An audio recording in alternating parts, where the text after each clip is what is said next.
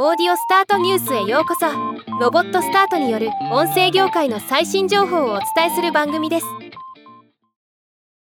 Amazon Audible が10月27日の読書の日に向けて読書体験の進化について紹介するプレスリリースを発表しました。Audible の聴取時間は過去12ヶ月にわたり著しく増加しているそうです。今日はこのニュースを紹介します。オーディオブックの利用シーン。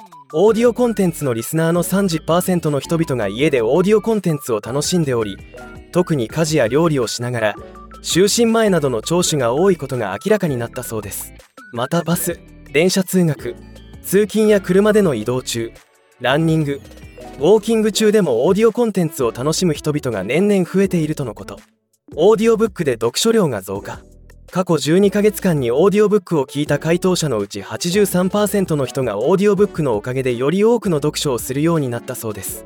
オーディオブックの人気ジャンルの変化。文学フィクションのジャンルが2022年から2023年にかけてトップの座を譲り SF ファンタジーが第1位に浮上。エンターテインメントアートが第2位。ビジネスキャリアが昨年の第10位から第3位に上昇しています。1年間でかなり人気ジャンルに変動が見られる結果となっています。オーディオブックで得た情報の活用方法。